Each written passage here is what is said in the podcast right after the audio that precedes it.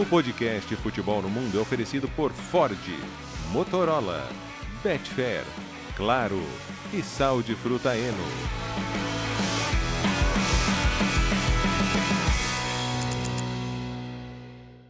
Alô Brasil, olá para você que é fã de esportes, podcast Futebol no Mundo 295 está no ar.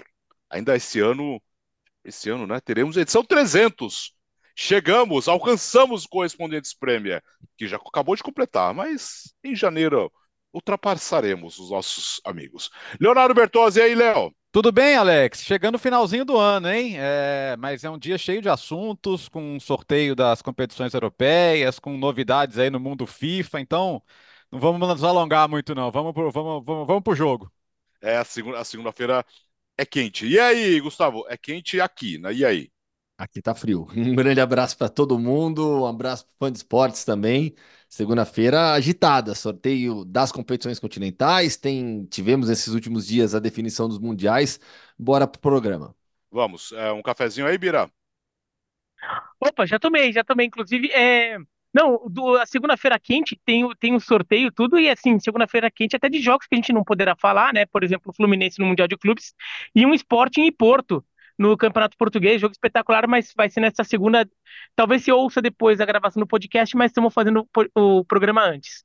E exatamente, Campeonato Português tivemos dois jogos dos confrontos diretos dos quatro primeiros colocados no final de semana. Começamos com o sorteio da UEFA Champions League. Olha, eu vou falar uma coisa: não é possível, Léo, o Manchester City.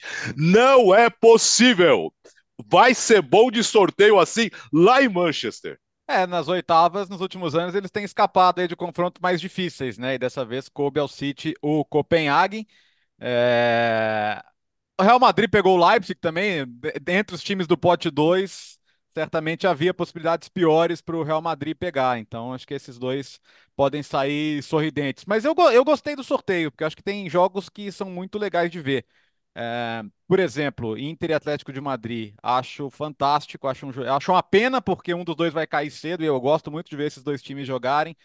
Napoli e Barcelona, acho legal que é um confronto de, dos dois campeões nacionais, mas os dois pioraram muito depois do, do, de serem campeões nacionais, mas um deles vai passar de qualquer maneira. Porto e Arsenal, lembra que o Arsenal, da última vez que chegou às quartas de final, lá em 2010, foi contra o Porto né, quando tinha Lord Bentner e companhia limitada. PSV e Dortmund também é super equilibrado. Agora, as, as pessoas falam do City, eu não acho que, a, que o Bayern se dá muito mal pegando a Lazio, por exemplo. Acho até que, acho até que a Lazio hoje joga menos que o Copenhague. Tá? Então, assim, é, é questão de ver o que os times estão jogando, né? E, e como os times podem estar jogando em fevereiro, quando chegarem os confrontos mas acho que dos, dos que para mim são os três principais favoritos, é, City, Bayern e Real Madrid, acho que os três podem falar que o sorteio foi, foi generoso com eles no, no hoje mais cedo. É, o PSG também vai ter problemas, apesar de eu, de eu achar que é um pouco favorito, né, Gustavo? É, é o favorito. É, assim, eu posso ficar aqui elogiando por horas a Real Sociedade. A gente pode elogiar por horas aqui também o Copenhagen, é, mas há favoritos nesses confrontos, né? E o Paris Saint-Germain é o favorito diante da Real Sociedad, pelo elenco que tem, pela maior experiência continental que apresenta nesses últimos anos, é um time de um nível acima da Real Sociedad. Mas o time do Emmanuel Gassil, com o Ersabal jogando demais, com o Takekubo fazendo uma temporada incrível, coletivamente uma equipe muito forte, jogando em San Sebastián, na Real Arena, é muito difícil de ser batida. Dá jogo, dá jogo. Mas o, o mais importante aqui, nessa época ainda, é ressaltar algo que os europeus falam demais, né? A Champions de novembro, dezembro é muito diferente da Champions de fevereiro e março. Tem muita coisa que pode acontecer. Então, por exemplo, o próprio Real Madrid, que é para mim o grande favorito ao lado do Manchester City. É, acabou a fase de grupos da Champions, 100% de aproveitamento. Perdeu a Laba nesse final de semana. A gente vai falar daqui a pouco mais sobre isso. Vai ao mercado buscar um, um, outro zagueiro? O Real Madrid perdeu seus dois zagueiros titulares na temporada. É algo absurdo, né? O Militão e o Alaba. Então, assim, tem muita coisa que pode acontecer ainda até, até fevereiro. Os campeonatos nacionais, alguns param, a Premier League continua, mas a gente tem janeiro e fevereiro de jogos. Tem muita coisa, tem Copas também nacionais para acontecerem. É, Napoli, Real, Napoli e Barcelona hoje é um confronto, para mim, absolutamente imprevisível. O Barcelona vindo de uma sequência ruim. O Napoli também não está bem, trocou de técnico com a chegada do Walter Mazzari. O Barcelona tem o Xavi pressionado. Não acho, tá? Não acho. Mas eu não cravo que o Xavi vai ser técnico do Barcelona em fevereiro. Eu acho que ele será. Eita! Eu acho que ele será. Atenção para o recorte. fortes. Não é, mas é, é assim. Não, mas eu tô, eu, tô, eu tô falando que a imprensa catalã tem repercutido. E até o nosso companheiro, Moisés Lorenz, é, é correspondente da ESPN em Barcelona, ele tem, ele tem insistido muito que a pressão sobre o Xavi é enorme. E os resultados não têm aparecido. Então, eu não acho, e eu também não trocaria de técnico. Só que a realidade é diferente do que a gente gostaria que, que, que fosse, talvez. Então, assim, tem muita coisa para acontecer. Esse Napoli-Barcelona, hoje, para mim, seria absolutamente imprevisível. Em, ma em fevereiro, o Barcelona pode ser o contrário dessa situação que eu estou falando. Pode, pode encaixar uma sequência de jogos é, em janeiro e fevereiro, de vitórias, o time se achar, o Rafinha voltar a jogar bem, o Lewandowski voltar a meter gol. E, e- e o Barcelona voando. Time por time, o Barcelona é mais forte do que o Napoli. Então, assim, são muitas variáveis. Esse a, a Atlético e Inter é um jogo muito legal, muito legal. De novo, com o Simeone enfrentando uma ex-equipe italiana sua, É. né? Enfrentou a Lazio na fase de grupos, agora vai enfrentar a, a Inter também. Então você tem esse ponto de conexão argentino nesse confronto, assim como tem o ponto de conexão argentino Maradona, né? Em, em, em Barcelona e Nápoles. Mas acho que o Bertozzi tocou num ponto legal, assim, Real Madrid, Bayern e, e City pegaram, acho que os adversários mais favoráveis nesse sentido. Arsenal e Porto, pelo que fizeram até aqui, o Arsenal é bastante favorito. Se seguir nessa toada até fevereiro, por mais que o Porto tenha um time bom e, e- e- e nesses últimos anos está sempre chegando e, e competindo, o Arsenal é um dos melhores times da Europa nessa temporada.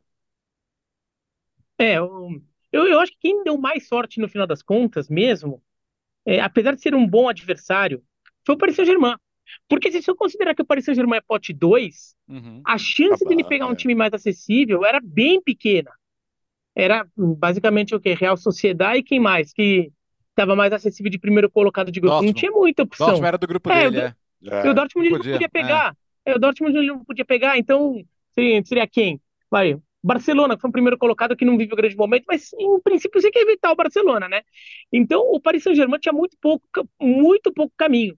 Pegou um ótimo time que é a Real Sociedad, foi primeira colocada no grupo da Inter de Milão e do Benfica, não à toa, faz um grande campeonato espanhol, mas assim, considerando os outros adversários potenciais como Real Madrid, como o Manchester City, como o Arsenal, o Paris Saint-Germain se deu bem, vai pegar um time acessível, né? Um time em que ele, sendo segundo colocado de grupo, é favorito.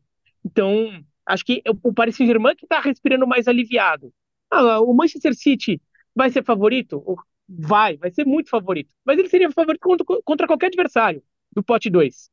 Aliás, até do pote 1, um, né? Ele seria favorito contra qualquer um.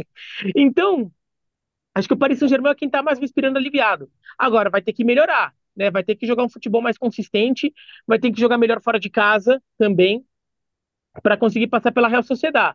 É, é factível imaginar a Real Sociedad passando de fase pelos, pelos momentos dos dois times é, que a gente vive, tá? Eu não sei, como o Gustavo falou, a gente não sei como a gente vai estar em fevereiro. Acho que tem alguns times que têm uma curva de um potencial de crescimento muito grande. O Paris Saint-Germain é um deles, né? Porque o Paris Saint-Germain é um time que claramente ainda tem questões coletivas ali para ajustar, tem jogadores que não estão vivendo uma fase tão brilhante quanto eles podem viver, então é um time que pode crescer demais, né? E acho que um confronto que cai muito nisso é esse Napoli e Barcelona.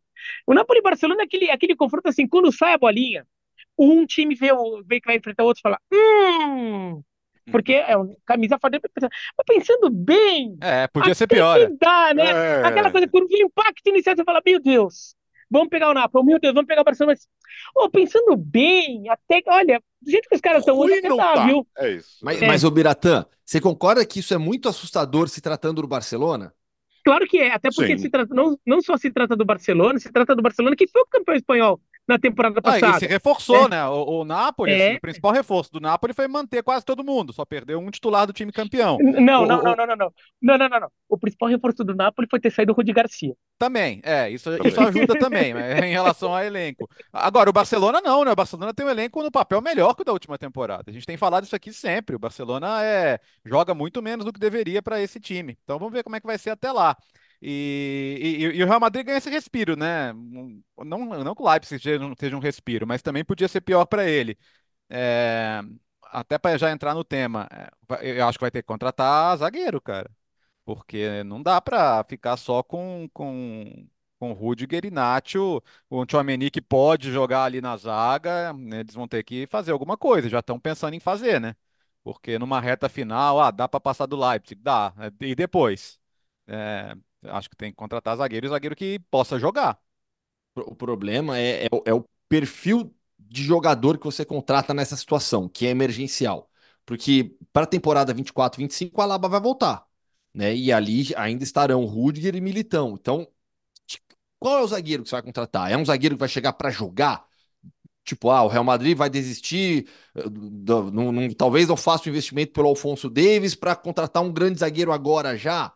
Vai buscar um zagueiro jovem, o Yoho do Lille, que vem se destacando, por exemplo, Gonçalo Inácio do esporte, ou vai pegar um perfil de zagueiro só para preencher elenco e jogar com Nacho e, e, e Rudiger como titulares. Falaram, por exemplo, do, do Chust, do Cádiz, que é formado no que é jogador do Real Madrid. Assim, é, é, é difícil você achar o perfil ideal também para esse tipo de situação, como você vai jogar.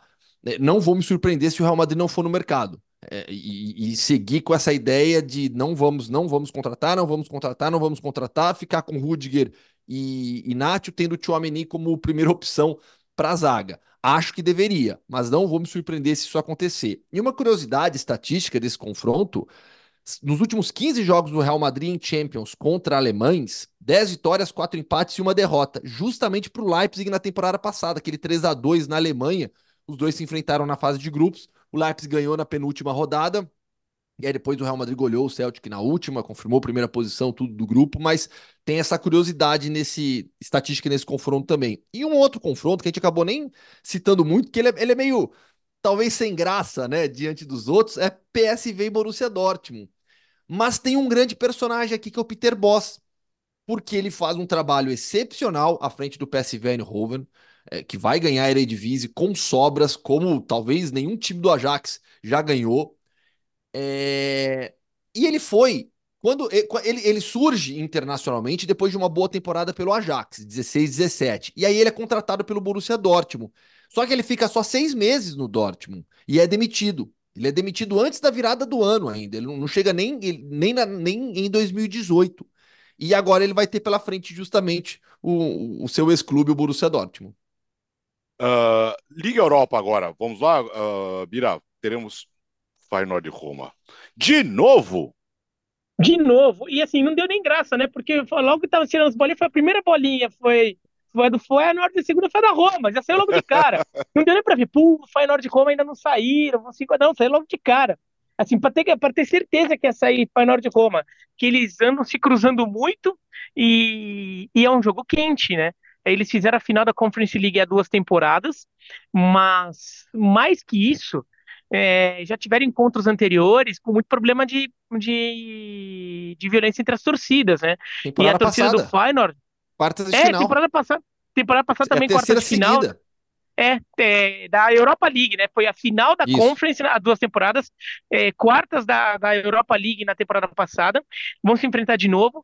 E a torcida do Feyenoord da Roma tem problemas sérios, até daí por confrontos até anteriores a esse, em que a torcida do Feyenoord chegou a destruir parte do centro histórico de Roma. Então, mesmo o confronto entre Feyenoord e Lazio na fase de grupos desta temporada, é, pela, na Champions foi um confronto que tinha muita tensão também por, questão, por causa da torcida do Feyenoord na cidade de Roma. né? Então, de novo, a torcida do Feyenoord vai visitar Roma. É um confronto, é, claro, é o mais quente dessa, dessa fase da, da Europa League e talvez por questão é, de torcida, é o mais quente desse mata-mata das competições europeias. Daí, contando a Conference e a Champions League também porque vão ser jogos bem complicados e a rivalidade entre os times cresceu também dentro de campo com esses confrontos. Eu não queria ser um, eh, se os monumentos de Roma pudessem conversar entre eles, acho que eles estariam falando, hum, lá vem, lá, como diria Galvão Todo Bueno, lá vem é, eles de é, novo, de né? novo. Ah, mas assim, é, imagino que a gente vai, vai ter aquele esquema de torcida única, de, de eh, e aí tem a, a UEFA já puxou a orelha dos times uma vez, né? Tem que ter a questão de reciprocidade. Então, acho que eles vão acabar fazendo os dois jogos com torcida única. E, mas isso nem sempre evitou que torcedores viajassem, que aprontassem. Então, vai ter que ter uma atenção especial, sim. Feyenoord e Roma eh, virou uma dessas rivalidades internacionais que, que exigem uma atenção especial.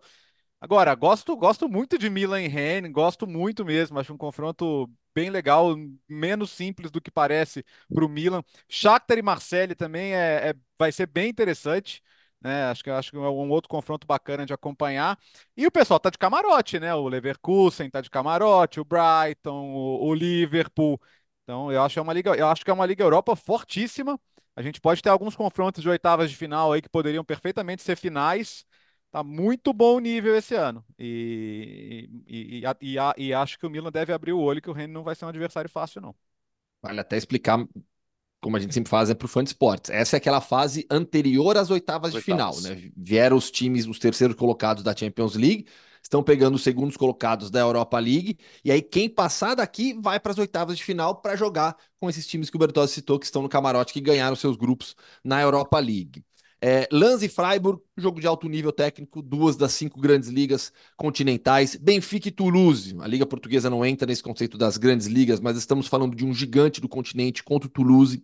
Galatasaray, Sparta Praga, jogo de duas torcidas muito grandes, né, a maior torcida da Turquia contra a maior torcida da Tchequia. Braga e Garabag, esse é um jogo bem alternativo, bem alternativo, o Garabag do Azerbaijão jogando contra o Braga. Oh, esse é o jogo Trava que. língua também. A gente, a gente tava transmitindo o sorteio.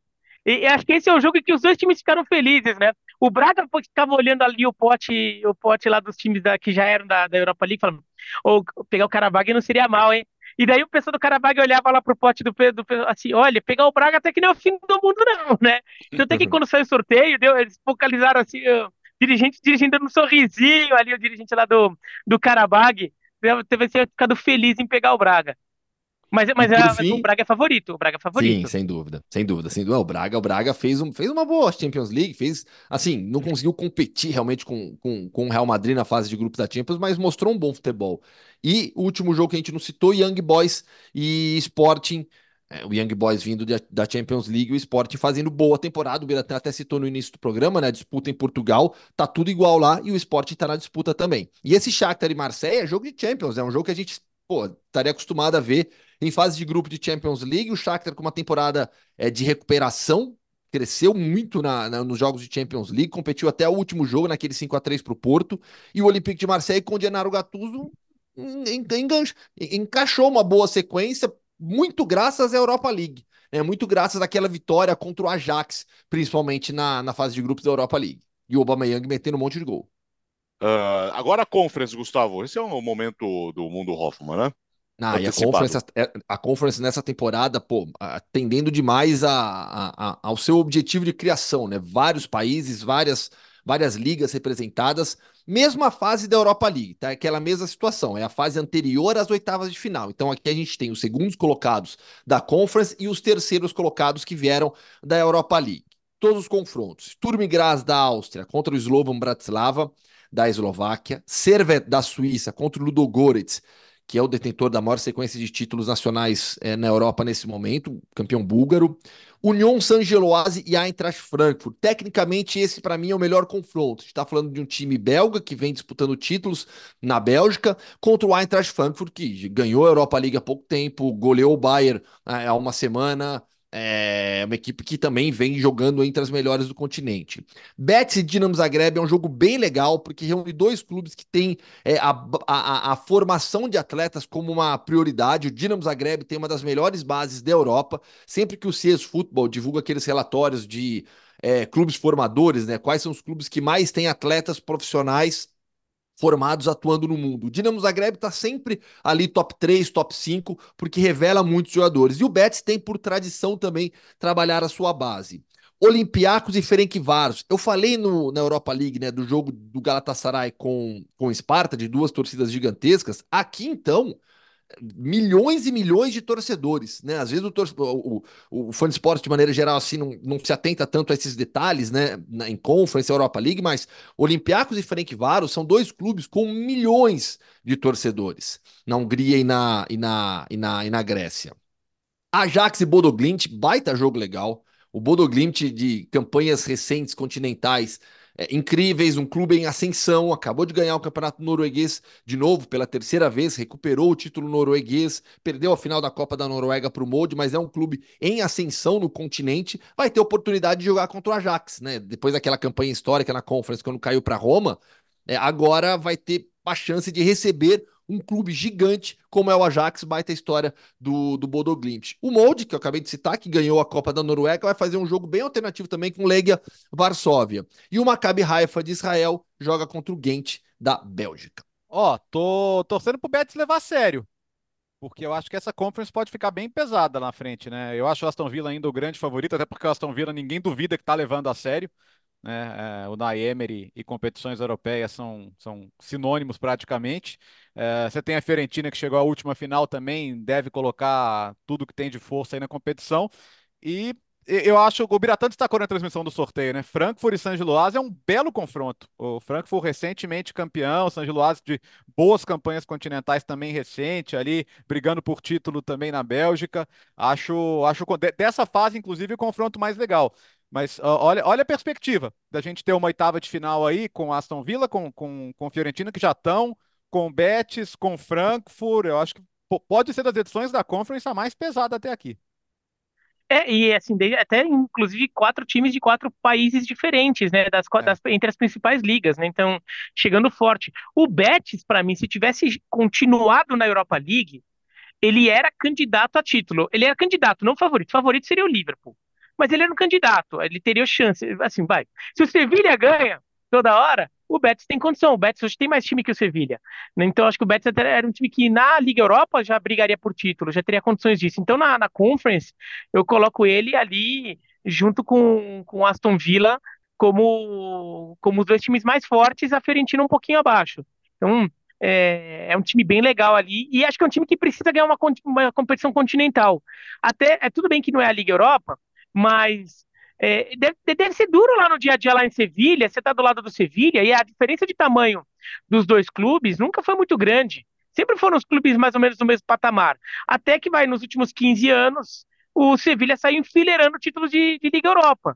Mas a torcida do Betis é até maior que a do Sevilha. É o time mais popular de Sevilha, o Betis.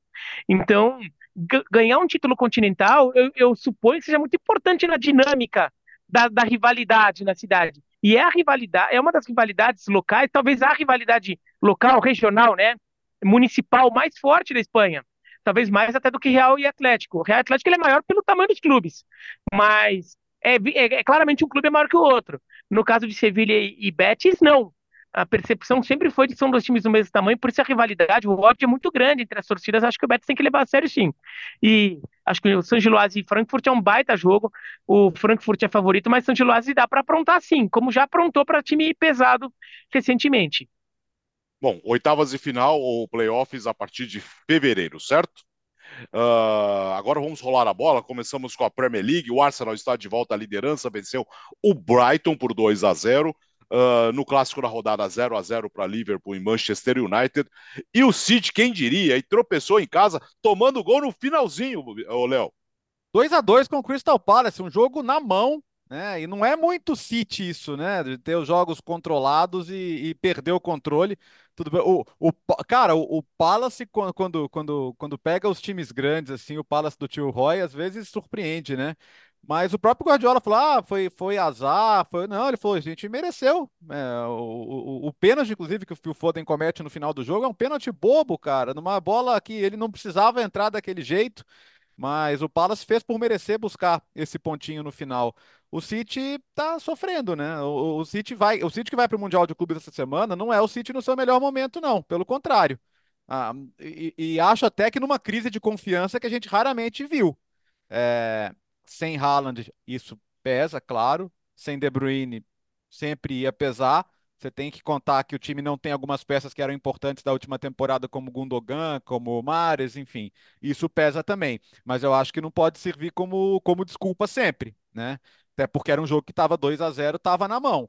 Quem, quem eu acho que é o contrário disso e está com a confiança muito no alto e está cada vez mais mostrando que a temporada passada foi um aprendizado é o Arsenal a maneira que o Arsenal bate no Brighton, 2 a 0 sem dar chance. Cara, o Brighton é um time fantástico. O Brighton é um time que faz gol todo jogo. Eram 32 jogos fazendo gol. O Brighton praticamente não ameaçou o Arsenal. Então o Arsenal não apenas ganhou bem do Brighton, como não deixou o Brighton jogar. E isso é muito mérito para quem conhece o Brighton. Então é, é, é um momento em que a gente está vendo o Arsenal muito confiante, sim. E eu não, eu não, queria nem perder tempo falando muito de Liverpool United, porque foi uma decepção tão grande o jogo, sim. né? Nossa, é, foi um dos piores jogos, um dos piores clássicos dos últimos tempos. Eu não sei se a torcida do Liverpool estava tão confiante que ia ser fácil, e não sei se o time também entrou nessa e tal, mas o Liverpool dominou, dominou, dominou, fica naquela de uma hora vai sair o gol, uma hora vai sair o gol, mas não teve aquele senso de urgência. Uh, o United estava muito satisfeito em sair com 0 a 0 porque para quem tomou 7 outro dia e para quem vinha na situação que vinha eliminado Champions League, com muitas críticas, seria como quase uma vitória comemorar esse empate. Então, é, a rodada valeu mais para mim pela, por esse maluco City Palace e pelo jogo do Arsenal. Liverpool e City foi frustrantíssimo para mim. Liverpool o, e United, perdão. É, o curioso é que o, o United finalmente empatou, né? É. O, o, foi o primeiro empate do United em jogo de Premier League desde abril. Porque na reta final da temporada passada o time já não empatava. E, e, nessa temporada não tinha empatado ainda também, era ou ganhava ou perdia. E uma coisa que eu sempre venho destacando do United nessa, nessa temporada, sempre que ele enfrentou um time da parte de cima da tabela, ele perdeu. É, ele, o United só vem se mantendo minimamente competitivo na tabela de classificação porque ele conseguia ganhar muitos dos jogos contra os times mais fracos. E mesmo isso não conseguiu contra o Bournemouth, né? Tomou de 3 a 0. Mas agora conseguiu pelo menos sobreviver ao jogo. Acho que esse foi o foco. Sobreviver ao jogo depois de uma semana de eliminação de competições europeias, tomou 3 a 0 do Bournemouth em casa, então o Manchester United focou muito em sobreviver. Não é o tipo de jogo que o, que o Ten Hag gosta de praticar, gosta de fazer seu time jogar, mas foi o tipo de jogo que ele fez também no começo da temporada passada, quando o United toma umas piabas logo de cara, né? Perde do Brighton em casa e depois toma de 4 a 0 do Brentford nas duas primeiras rodadas da temporada passada, e daí o United entra numa de começar a jogar um pouco na defesa, né, para tentar segurar um pouco a sangria. E à medida que o time voltasse a se encontrar, foi soltando. E foi assim na temporada passada. Talvez tenha dado esse passo. Vamos segurar, vamos sobreviver. O Liverpool teve mais de 30 finalizações no jogo. Agora, finalizações realmente perigosas não foram muitas. Foi um time que criou muito, mas não criou muito perigo, não. Então, é claro que o Liverpool pela iniciativa, pelo volume de jogo, mereceu vencer, mas também não é também que o Liverpool é, teve uma partida é, brilhante, foi um absurdo a bola não ter entrado. Acho que o Liverpool também não forçou tanto quanto poderia e por isso ficou nesse 0 a 0 Decepcionante é a palavra, né? Realmente foi muito decepcionante esse 0 a 0 entre United e Liverpool. No caso do City, é, é é absolutamente inesperado um jogo como esse. Como o Bertozzi falou, quando o City está com o controle da partida e, e levava a partida com 2 a 0 até 30 do segundo tempo. Não é que é, tomou um, um, gol tão cedo assim, controlava bem demais o jogo. Talvez seja um momento de maior instabilidade. Instabilidade não significa crise, que o time tá mal, mas talvez seja um momento de maior instabilidade desde a primeira temporada do Guardiola no City, quando ele não ganha o campeonato inglês. Desde então ele sempre conseguiu ter boas sequências e agora com lesões, com problemas. O time vai perdendo realmente pontos demais. E o Arsenal volta para a liderança com mais um gol do Gabriel Jesus. Importante para o Gabriel também, o gol marcado. É, um destaque. Ah, diga, diga, diga. Só sobre a instabilidade do City, talvez, talvez ele tenha tido mais instabilidade naquela temporada que o Liverpool foi campeão da Premier League. Que o Liverpool sai atropelando e o City ficou bem para trás ali, tropeçou bastante. Mas de fato, não, é essa, é, e, e, talvez a temporada de estreia, não tem é, muitas além dessas. Uh, um destaque rápido, Léo, para o Aston Villa, a um ponto, hein? Um ponto da liderança do campeonato inglês, e esse Everton que venceu de novo, tem 16 pontos, é o 16 porque perdeu os 10 pontos, mas se, se numa situação normal, já eh, estaria na primeira parte da tabela, né? É, o Biratã foi o primeiro a chamar a atenção aqui sobre o Everton melhorando, né? E agora com, com o trabalho do Xandite realmente é muito marcante. É, no momento em que é, o, você tem perspectivas de futuro, né? Essa semana o clube confirmou que em 2025 vai se mudar para o novo estádio, que inclusive vai ser uma das sedes da Euro em 2028, então é uma perspectiva importante. E dentro de campo as coisas vão acontecendo. Agora, o Aston Villa, cara, a virada contra o Brentford fora de casa. O Brentford é um time muito difícil de ser batido, especialmente nos seus domínios. É, conseguiu uma virada super importante, mostrando que não é só a questão da força do mando de campo, com, com o Unai Emery quebrando recorde de vitórias consecutivas. E eu, eu mantenho o que eu disse aqui, é um time que você vai ter que levar em consideração. Se não para título, né? Que é claro que é difícil manter essa toada até o fim, mas no mínimo para Champions League. Hoje, eu acho muito mais provável o Aston Villa estar na próxima Champions do que estar tá fora. É bem provável. Uh, nós, nós, já falamos, Gustavo, da situação do Real Madrid, do Barcelona, mas bola rolando, um destaques, destaques rápidos né, para a vitória do Real Madrid diante do Villarreal 4 a 1 para o empate do Barcelona contra o Valência e da derrota fora de casa do Atlético Madrid para o Atlético Bilbao. Aliás, Bom, o Girona joga só nesta segunda-feira, nós estamos gravando de manhã. Isso, por isso que o Real Madrid nesse momento é o líder de La Liga. O Girona vencendo o Alavés nessa segunda-feira retoma a liderança. É, eu, vou, eu, vou, começar pelo Atlético de Madrid, porque é, é, é uma derrota dolorida, uma derrota difícil. É, jogar em Bilbao é sempre complicado, mas a gente está falando de uma temporada na qual é, colocamos o Atlético de Madrid na briga pelo título. Então, são jogos assim que você precisa ganhar também. É, em jogos difíceis, fora de casa, o Real Madrid em, no Barcelona na temporada passada, o Real Madrid nessa temporada ganham esses jogos. Para o Atlético de Madrid fica a decepção pelo resultado dessa derrota por 2 a 0 fora de casa, mas o Atlético faz uma campanha fortíssima, é o quinto colocado, todo mundo sabe da força que, que a equipe do Ernesto Valverde tem jogando em San Mamés. Os irmãos Williams estão jogando demais, os dois estão jogando muito. Então, é, por mais que eu, eu, eu, faço essa crítica, eu reconheço, óbvio, a dificuldade e a qualidade que existe do outro lado, mas a gente está colocando o Atlético de Madrid em briga por título. É, Barcelona, semana é, terrível para o Barcelona. A derrota para o Girona na, no final de semana passado, a derrota para o Royal Antuérpia no meio da semana e agora esse empate com o Valência. Jo jogos seguidos sem vencer, jogos seguidos sem ganhar, sem, sem jogar bem. E como eu disse agora há pouco, na Catalunha, a pressão é muito grande sobre o Xavi. O relacionamento, tanto é que o relacionamento dele com Laporta voltou a ser tema nos principais jornais, entre os, os repórteres que cobrem o dia a dia do clube. Todo mundo sabe que o Xavi, em momento algum, foi a primeira opção do Laporta. No final das contas, ele foi o escolhido e foi um nome acertadamente escolhido, porque ele foi, foi uma pessoa que, desde quando chegou, acho que ele conseguiu acalmar o ambiente do clube, sendo uma lenda e ganhando o Campeonato Espanhol logo na sua logo na temporada passada, em meio ao ambiente de muitos problemas administrativos, com punição, com caso de, de, de, de escândalo com arbitragem. Então, assim, o Barcelona é um clube que tá, está em constante ebulição. O Xavi ele conseguiu, nesses meses em que ele está à frente do, do, da equipe principal, é, manter o futebol andando, evoluindo na comparação com o trabalho anterior que, que, que ali havia. Mas agora o momento é bastante complicado, sim. Há muita pressão sobre ele. Pelo time que o Barcelona tem, precisa jogar muito mais. E o Real Madrid teve uma vitória contundente contra, contra o Villarreal. 4 a 1 se impondo. Tomou um susto ali com o gol do Morales no, no início do segundo tempo, mas foi o melhor time em campo do primeiro ao último minuto. Poderia ter feito mais, acho que até tirou o pé ali no, nos últimos 15, 20 minutos, porque foi muito superior ao Villarreal com Bellingham, mais uma vez é, jogando demais. Rodrigo marcando de novo e mais uma vez sendo um dos protagonistas da equipe. E tendo um recital do Luka Modric. Gol, assistência, comandando o meio-campo. Que joga o Modric, é um gênio. O Modric é um gênio do futebol, uma vitória absolutamente tranquila, marcada infelizmente pela lesão do Davi Alaba, ligamento cruzado anterior do joelho esquerdo, não joga mais essa temporada. Diga, Léo. Você esteve nessa no Real Madrid também, né? Tivemos. É, é, e assim, é muito impressionante, cara, o, o, que o Real Madrid tem conseguido entre equilíbrio ofensivo e defensivo, com todas as lesões, com todos os problemas. É, e tá aí, tá na briga, né? Tá botando pressão no Girona. O Girona joga hoje mais tarde, acho até que deve ganhar. Mas o Real Madrid, é, até pelas, pela fase do Barcelona, numa rodada em que o Barcelona e o Atlético de Madrid perderam pontos, para mim hoje o Real Madrid é favorito claríssimo ao título. Claríssimo. Cara, claríssimo. Ah, se eu tivesse que, que botar minhas fichas hoje em quem vai ser campeão espanhol, acho que vai ser o Real Madrid, mesmo com todas as dificuldades que o time tem enfrentado.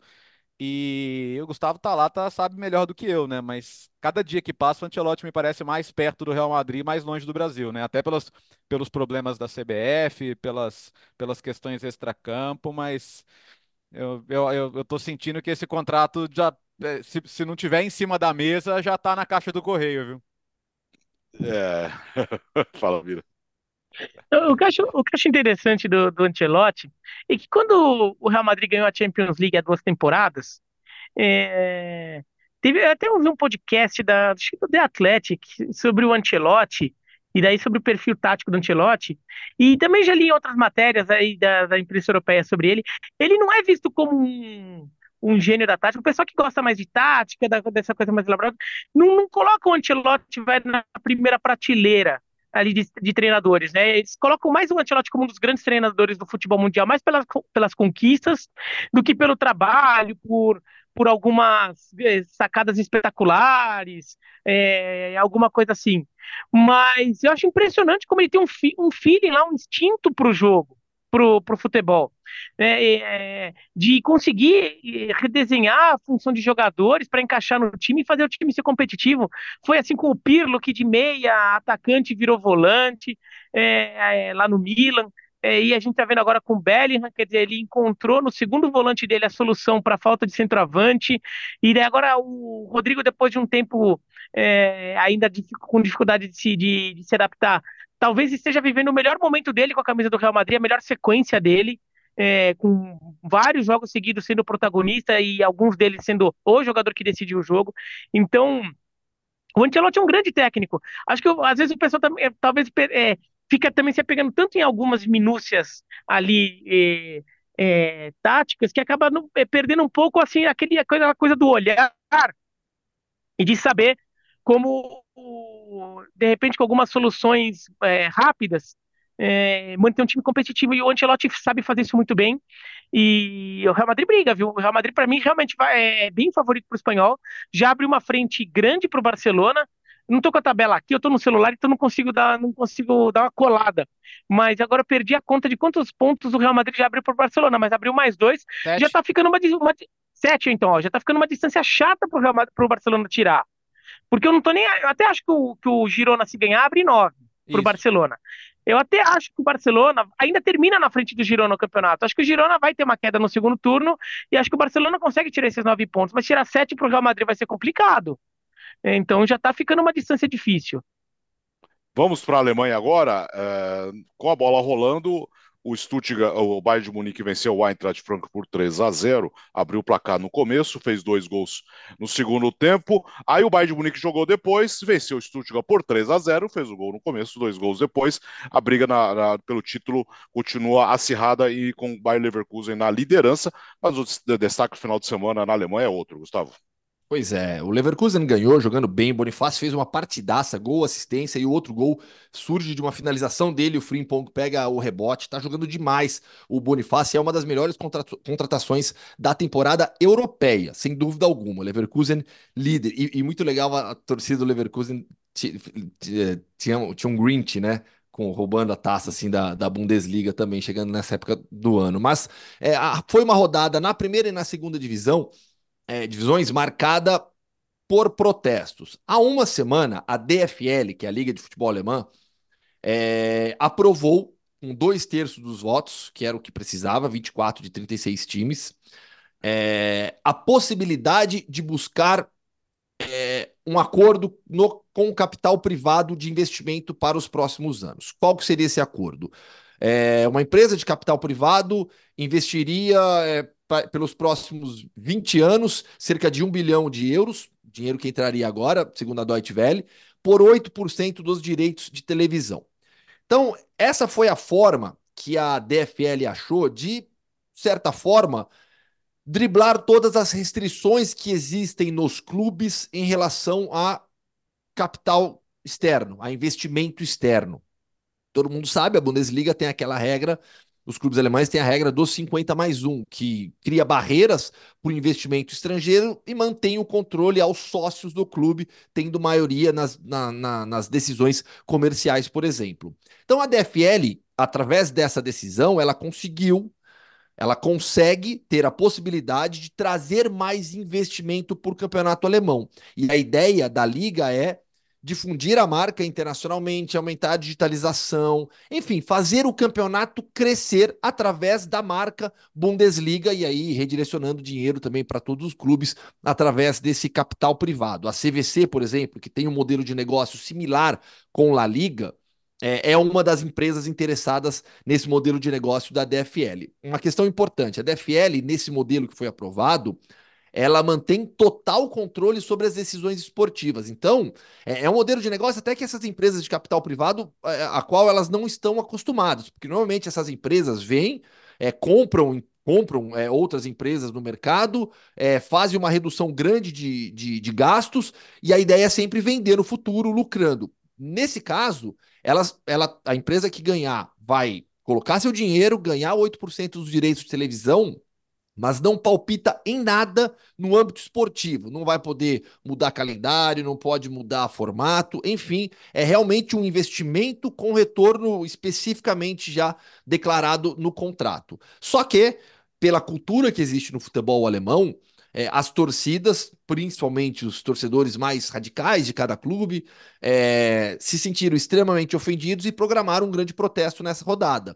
Em todos os jogos, esses torcedores, nos primeiros 12 minutos, ficaram em silêncio é, em alguns jogos houve incidentes mais fortes, Hansa Rostock, por exemplo, Paderborn, Hansa Rostock, na segunda divisão, a torcida do Hansa criou muito problema no estádio, prejuízo de mais de 100 mil euros ao Paderborn, 12 policiais feridos, jogo interrompido, é, torcida do Union Berlim também protestou jogando bolinhas de tênis no gramado é, e, e, moeda contra o borro, e, e moedas de chocolate no gramado. Cada torcida fez algum tipo de protesto, muitas faixas espalhadas em todos os estádios. Isso só demonstra como é a cultura do futebol alemão. Mas, independentemente de todos esses protestos, a DFL, é, em momento algum, pensa em recuar sobre essa decisão que já foi aprovada pela maioria, dois terços dos clubes. É, o que é interessante é que Pode falar, Beretta. Não, fala, fala, Bertazzi. Não, não, só, pra, só é rapidinho, assim, o, o, torcedor, né, o alemão, da maneira que ele se relaciona com os clubes, ele é desconfiado desse papo de, ah, eles não vão se meter, não vão dar palpite, porque hoje você fala isso, aí amanhã estão botando o jogo de madrugada, amanhã estão querendo mudar o formato do campeonato, porque quem, quem bota o dinheiro quer retorno, né? Ah, quer, quer interferir na gestão dos clubes, quer, quer interferir na possibilidade dos clubes receberem investimento estrangeiro também. Então, eu acho que o, o, torcedor, na verdade, ele, ele não, não tá comprando muito essa ideia de, ah, não, eles estão botando dinheiro, mas eles não vão dar palpite. Quem bota dinheiro quer dar palpite, né? Até afinal de contas, quer retorno para o dinheiro também. Então, eu acho que o, o, torcedor fica um pouco desconfiado quando vê situações como essa, né? É, e você vê como o, o campeonato alemão dos grandes campeonatos do mundo é o que tem menos faixas de horários de jogos. Né? É.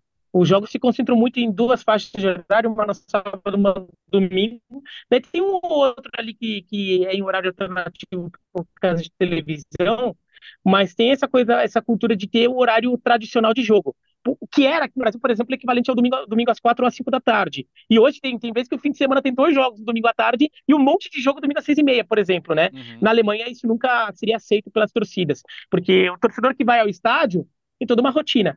E, e, o que eu ia falar é que essa cultura que o Gustavo falou do, do, torcedor alemão, a cultura de como ele encara o futebol, como ele se vê, como ele vê que o, que o futebol é um fator cultural e, e, e o futebol pertence ao torcedor é tão grande que tem tá, tá até acima de questões políticas, né, de ideologia política. O Gustavo mesmo mencionou é, dois clubes, o caso do União Berlim e do Hansa Rostock. São torcidas que elas têm opiniões políticas totalmente opostas. Né? O, o Hansa Rostock é uma torcida de, de extrema direita que causa muitos problemas. O União Berlim é, é uma torcida de esquerda. É, os dois times são da antiga Alemanha Oriental, inclusive. E, e no final das contas, as duas torcidas, neste caso, elas estão elas estão do mesmo lado, né? elas estão protestando contra, contra isso, porque isso fica acima de questões políticas, isso é uma questão da vida dele como torcedor, e se ele não aceita, é, as outras coisas você até discute depois, mas que o futebol pertence à torcida, ao torcedor, é, isso é inegociável para eles. Um destaque rápido, Léo, para o campeonato italiano, a vitória da Inter diante da Lazio fora de casa, empate ruim da Juventus fora de casa contra o Genoa. É, e a Inter venceu bem a Lazio fora, abriu quatro pontos. Ah, ah, cara, uma hora a continha do chá para a Juventus ia faltar, né? A Juventus acabou tomando o empate do Genoa. O Genoa é muito difícil de ser batido em casa. Nos últimos seis jogos, só o Milan conseguiu ganhar lá e foi aquele jogo maluco do Giroud no gol e tudo mais, aquele jogo cheio de, de confusão. Então, acho que a, a, a, gente discutiu, né? Por que, que a Inter até às vezes poupa jogadores na Champions? A Inter tá com força total no italiano.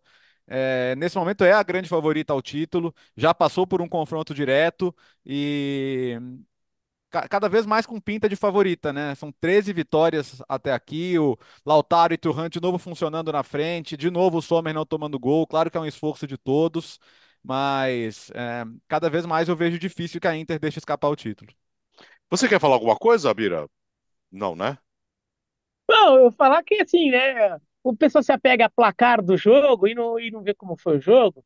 Foi, foi, foi o jogo mais injusto, o, o, placar mais injusto do fim de semana esportivo. Né? Fiorentina e Verona. O, o Verona teve oito grandes chances para fazer, a Fiorentina não teve nenhuma. Placar final 1x0 Fiorentina, com um gol no finalzinho. É, o Verona perdeu pênalti. É, é, assim, o Verona precisa contratar centroavante, não é possível ficar criando tanta chance e não fazer, mas o time até tem jogado bem é, tinha via de três empates seguidos, um dele contra a Lazio, e, e, e não era para perder da Fiorentina, não jogou para perder da Fiorentina. Então, é, eu estou me apegando a isso. O próximo jogo contra o Cagliari, se jogar desse jeito, ganha o jogo. Daí a coisa começa a melhorar. É, é, só vice-lanterna do, do campeonato italiano Verona. Ah, não, mas, mas tá tudo muito apertadinho lá, viu? Você ganhou dois jogos, você já deu um salto grande na tabela. O Duque tem duas vitórias no campeonato inteiro, né? Você vai ganhar dois jogos e dobrar o número de vitórias que você tem. É, não é tão simples assim. Hora do Mundial de Clubes, Léo. Então, é, a gente está gravando aqui há pouquíssimas horas de Fluminense ao Ali, então não vamos poder entrar em detalhes sobre o jogo, esperando que na quinta-feira a gente possa falar sobre a, sobre a grande final. O City, mesmo em má fase, é favoritíssimo contra o Ural. Ural e Leão foi um jogo fraquíssimo. É...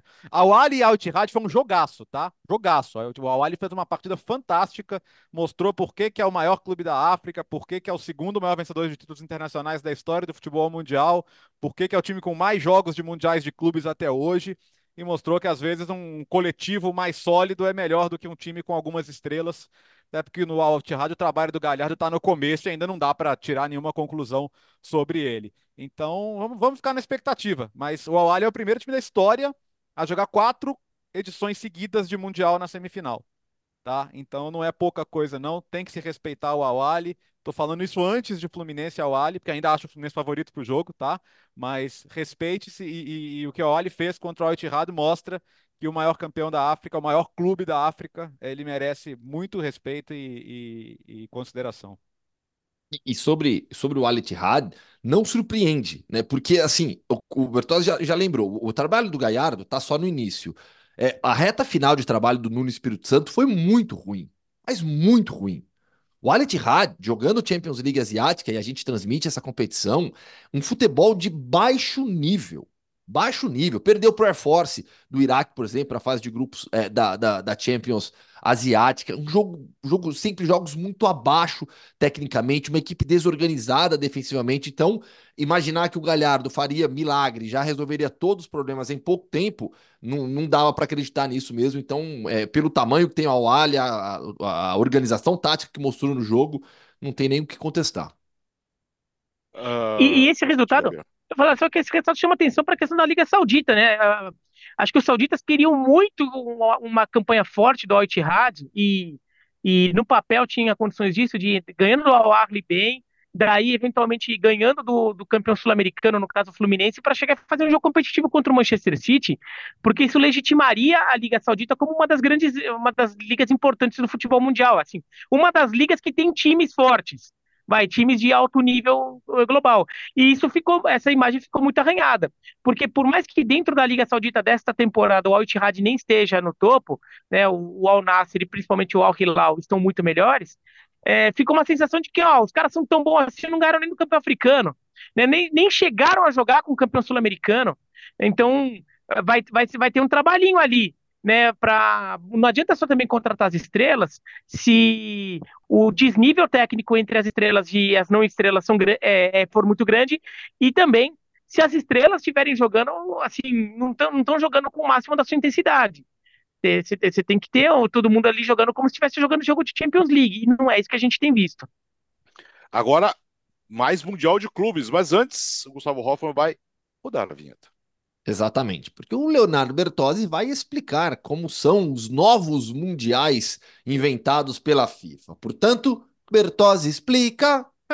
Gostei do inventados, né? É. O Super Mundial, essa não chama, eu tô chamando de Super Mundial, mas o que vai se chamar Mundial de Clubes agora é esse a cada quatro anos, que começa em 2025 na, na, nos Estados Unidos. O que faltava, na verdade, a gente já sabia que todos os campeões continentais do ciclo iriam, né? Com exceção da Oceania, que só iria um, mas como é o Auckland também, só iria ele mesmo, né? É, nos outros continentes faltava definir o formato do ranking. E agora está explicado. Como a UEFA já tem um formato de ranking é, consolidado, e a gente já está no meio da última temporada, eles resolveram adotar o ranking da UEFA com o ajuste de contar só os pontos da Champions, né? Então, ponto de Liga Europa, Conference, não vai contar. E nas, nos outros continentes, você vai ter uma fórmula única que é três pontos vitória, um ponto empate, é, três pontos fase alcançada a partir da fase de grupos, incluindo a própria fase de grupos. Então, na Europa, você com isso já tem classificados, além do Chelsea, do City e do, e do Real Madrid, você tem o Bayern de Munique, que já está dentro, a Inter, que já está dentro, o PSG, que já está dentro, Porto e Benfica já estão dentro também. Aí você tem que ver o alemão, o outro alemão, além do Bayern, que está entre Dortmund e Leipzig. Agora ficou bem mais para o Dortmund, né? Porque o Dortmund já está na frente, o Leipzig vai pegar o Real Madrid. Uh, o segundo italiano, a Juventus está ali sem poder pontuar, né? Então vai ter que secar o Napoli. Se o Napoli passar do Barcelona, ele ainda vai ter chance de passar a Juventus. Então tem essa briga aí, né? Juventus e Napoli. A Lazio está bem atrás, teria que, sei lá, fazer ser campeão, ganhar todos os jogos, é um pouquinho mais improvável. E o Salzburg, que está ali esperando. Se o campeão já estiver classificado, sobra uma vaguinha para o Salzburg ali. É, Arsenal ia precisar, Copenhague ia precisar, PSV ia precisar. Mas a maior possibilidade é de que o Salzburg herde uma vaga. Aqui na América do Sul, tá Boca e River. Né? Só que o Boca não joga, mas o Olímpia, que seria o mais próximo, também não joga. Então, o Olímpia vai ter que torcer muito ali, sei lá, para o próprio River ganhar a, a Libertadores esse ano, ou para um dos brasileiros também que já foram campeões recentemente, né? Palmeiras, Flamengo e Fluminense, para sobrar uma, uma vaguinha a mais aí de ranking, né? Que aí seriam três vagas de ranking e não duas, mas está definido. E aí você vai perguntar: que, que acontece com o nosso Mundial de todo ano, esse que está rolando agora na Arábia Saudita? Esse deixa de existir mas um, uma competição bem parecida, mas não igual, vai ser a Copa Intercontinental da FIFA, que é a que participam todos os campeões, como a gente já tem essa competição agora, o Mundial de Clubes, mas com outro nome e com outro formato. Nessa aí o europeu já está na final e os outros continentes vão se cruzar como? Atenção. Comebol e CONCACAF, tá? Um jogo só, cada ano na casa de um. Então, se for sorteado esse ano Comebol, no outro ano é CONCACAF e vai invertendo. E, que é um torneio que, que é um torneio que já estava para ser criado, mesmo, recriado, ah, é né? Isso. A, a Copa, Copa Interamericana. E de repente eles até resolvem que isso vale a Copa Interamericana, né? Do jeito que Comebol, a Comebol já fez torneios, jogos valendo por dois torneios algumas vezes na sua história. E aí, do outro lado, você vai ter o campeão, o, o também alternado o campeão da África com o da Ásia, enfrentando o da Oceania. Aí um joga com o campeão da Oceania em casa e depois joga fora com o outro. Também vai ser sorteado e aí vai invertendo ano a ano quem faz esse, esse jogo em casa e esse jogo fora. Classificados esses dois, Ásia, África e Oceania, Comebol e CONCACAF, eles já jogam já na sede da final, que vai ser campo neutro. Então, na mesma semana em que o europeu está lá esperando, você vai ter esse cruzamento intercontinental para ver quem decide. Em 2024, essa semifinal vai ser dia 14 de dezembro e a final 18 de dezembro. Então, assim, o torneio mais parecido com o atual Mundial é esse intercontinental. Mas o que vai chamar mundial mesmo é o de 25. Isso aí para os clubistas é um, é um prato cheio, né? Porque na verdade o pessoal adora fazer uma salada com as coisas. Mas agora teremos essa competição anual que vai se chamar Intercontinental, mas que é o equivalente ao Mundial atual, e o novo Mundialzão lá, que é o de 32 a partir de 25. É, isso aí vai gerar um monte de discussão em vários aspectos. Tem uma questão de, de, de calendário para se discutir, uhum. porque esse Mundialzão o Super Mundial de Clubes vai ser uma Copa do Mundo em relação a formato, tempo. Então vai ter que em junho é, parar para jogar um, é, um mês de campeonato. Então vai ter que o calendário do futebol brasileiro, por exemplo, e o Brasil vai ter dois, três representantes no mínimo por edição desse Super Mundial de Clubes. né? Se se um brasileiro ganhar a Libertadores de, de 2024, vão ser quatro brasileiros, inclusive. Né? Então, vai fazer como? Vai parar o Campeonato Brasileiro como para durante a Copa do Mundo, para jogar o Mundial de Clubes, é, ou o, o, o, Campeonato Brasileiro vai seguir jogando e esses clubes que estiverem no Mundial vão ficar com jogos atrasados para recuperar depois. Ou vão tentar um esquema misto, vai. De, de repente, alguns jogos você adia e outros jogos você é, segura um pouco o campeonato, menos rodadas nesse período para também não adiar tanto. A gente vai ter que, é, vai ter que com, discutir muito como resolver isso. Tá? É, e tem a discussão, a discussão do legado.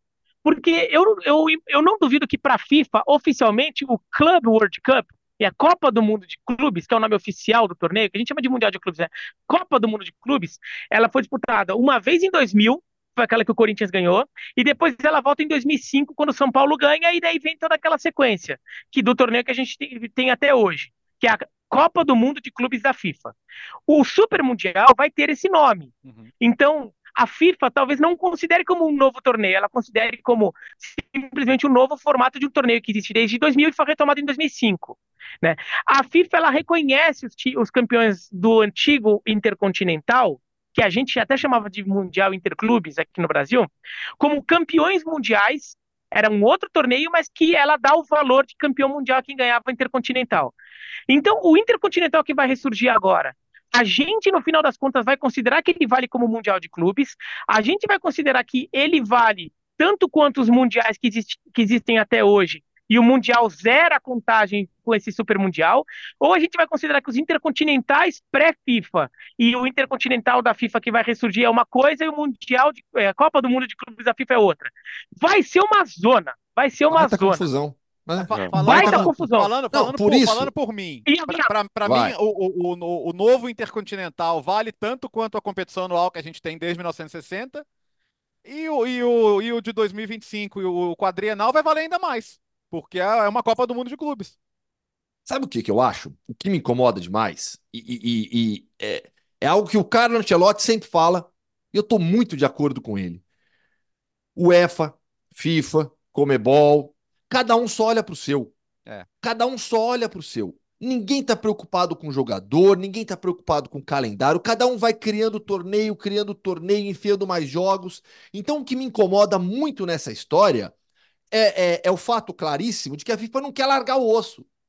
Porque o certo, para mim, para mim, nessa situação, seria a criação dessa Copa do Mundo a cada quatro anos, que eu acho uma ideia legal, porque você é, valoriza um torneio o tornando quadrienal como a Copa do Mundo de seleções. Eu acho que dá um peso grande para os clubes europeus, tentando trazer, mostrar para eles: olha, é, é, grande essa competição, é importante para caramba também. Eu acho que você dá um peso legal, mas ao mesmo tempo você não quer largar o osso. Então, ah, peraí, mas a gente vai continuar fazendo torneio anual. E aí vai obrigar time a viajar, vai mexer com o calendário, vai botar mais jogo. Ah, um jogo só. Mesmo assim, é viagem, é meio de campeonato. Então, isso me incomoda demais.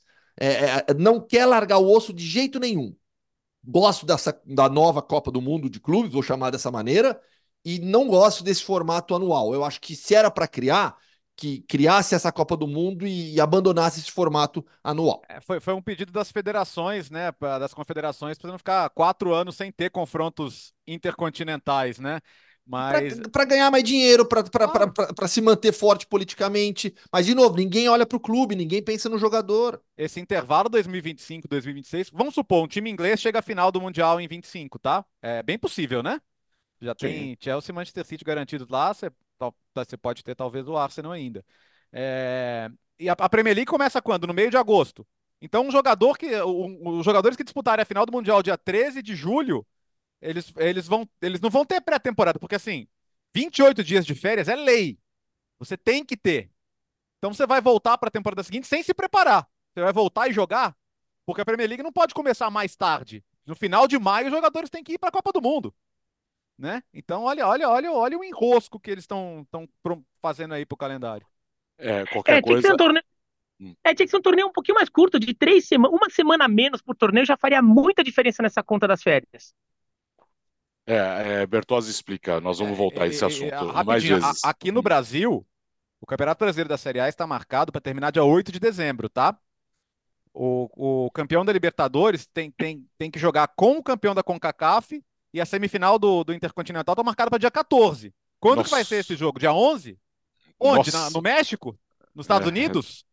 É, Depois da última, sorteado, três dias. né? É, três Ou- dias ou, depois da ou vai ser no rodada. meio da semana antes do fim do brasileiro. Nossa. É, tá entendendo? Onde você vai encaixar tudo isso aí? É problema, cara. Ah, agora roda a vinheta que nós vamos fazer um girão, Léo, no Mundo Hoffman. Como? Não, Ah. não é Mundo Hoffman, não. Ah, não é Mundo É Hoffman? Mundo- Ah, desculpa, é Mundo mundo Bira. sul-americano é com É Biratã Mundo Leal. Bira. Então, então, gira, então é Mundo Bira, é, por favor. Então, hoje, O é, Hoffman foi no começo com a conference. monte na sua alpaca e vamos passear pela América Latina com o Biratã Leal. É, aqui na América Latina, a gente tem uma final bem legal no Campeonato Equatoriano. É, o jogo de ida foi 0 a 0 entre LDU e Independiente Del Valle, daí dois clubes que a gente está acostumado já a ver. É, o jogo, os dois jogos em Quito, né? Mas uh, manda da LDU na ida, manda da, do Independiente Del Valle na volta. O placar de 1 a 1 foi para pênaltis. E curiosamente, né, os dois times foram campeões continentais nos pênaltis neste ano, ganhando de times brasileiros, né? A, a LDU em cima do, do Fortaleza na, na Copa Sul-Americana e o Independente Del Valle campeão da Recopa Sul-Americana em cima do Flamengo, né? E dessa vez deu LDU, né? O Independente Del Valle se deu mal, o, perdeu os três pênaltis, foi 3 a 0 foi uma goleada no, no, na disputa de pênaltis. 3 a 0 para a LDU, então a LDU campeã equatoriana, LDU de Paulo Guerreiro. Aí o torcedor já já é, brasileiro já pôde ver a LDU recentemente ali. É, enfrentou São Paulo também nos pênaltis e eliminou São Paulo também nos pênaltis na Sul-Americana. Então, a LDU contando muito com os pênaltis ganhou o equatoriano. Na Argentina, teve a final da Copa da Liga, que é como se fosse um campeonato argentino curto, né? A Argentina está com dois campeonatos por ano, digamos, tem o campeonato mesmo e a Copa da Liga. O campeonato é o campeonato longo de pontos corridos, só em turno, e tem a Copa da Liga que é um campeonato mais curto, né? Então é uma fase de grupos e depois um mata-mata mas não chega a ser uma Copa mesmo. E o Rosário Central ganhou do, do, do Platense por 1 a 0 é, jogo em campo neutro.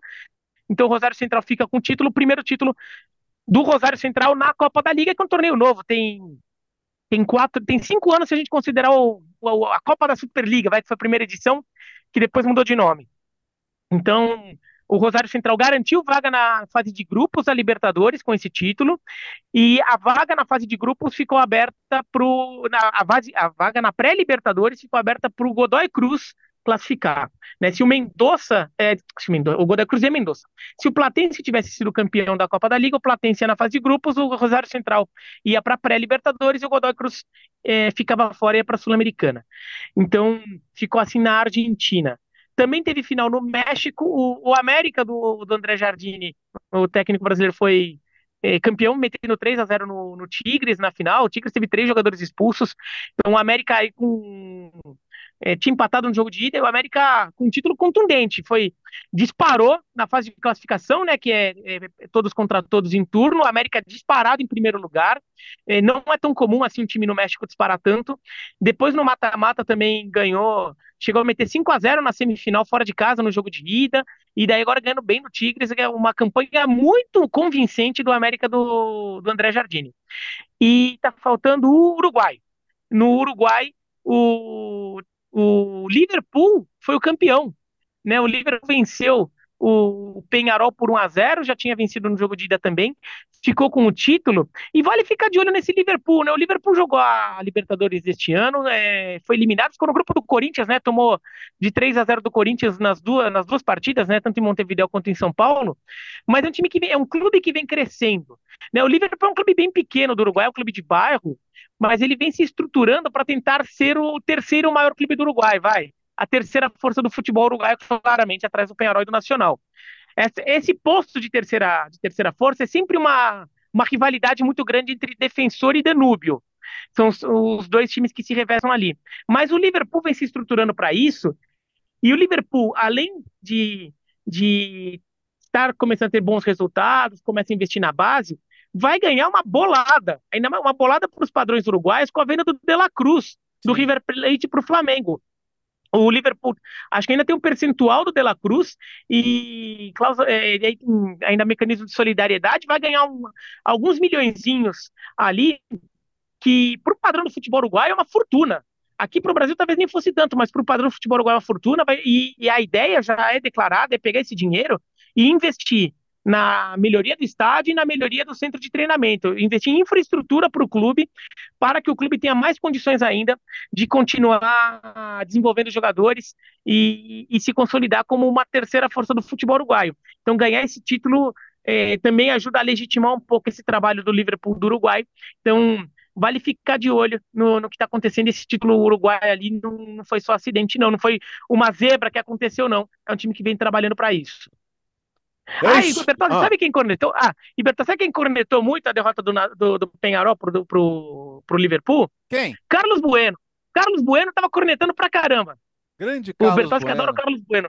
Puxa vida, eu, eu, eu, quantos gols que ele fez naquele jogo do, do, do Sporting? Quatro ou cinco? Quatro ou cinco, é. Nossa, eu nunca, nunca, a maior queimada, o Zé Boquinha que fala que é o comentário picolé, né?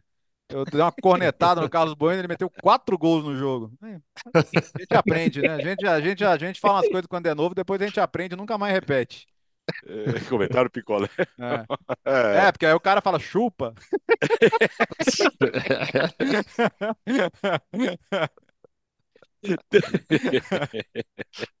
Terminou. É. Comentário picolé demais. Terminou o podcast Futebol no Mundo com essa, com o comentário picolé. Nós ficamos por aqui, voltamos na quinta-feira. Valeu, Léo. Boa semana. Valeu, valeu. Quinta-feira, então. Picolé, né? Quinta-feira a gente fala mais de Mundial, tá? Essa semana a gente tá muito em cima do, dos jogos, mas a gente fala mais de Mundial de Clubes na quinta. Ai, ai, picolé com esse calor. Valeu, Gustavo. Valeu. Tem rodada de La Liga, hein? Amanhã, quarta e quinta, a última do ano. É, tem muita bola rolando ainda nesses próximos dias nos canais ESPN e também no Star Plus. Valeu, Bira. Valeu, até a próxima. Valeu, é isso. Boa semana. O podcast Futebol no Mundo 295 fica por aqui. Quinta-feira estaremos de volta. Valeu, boa semana. O podcast Futebol no Mundo é oferecido por Ford, Motorola, Betfair, Claro e Sal de Fruta Eno.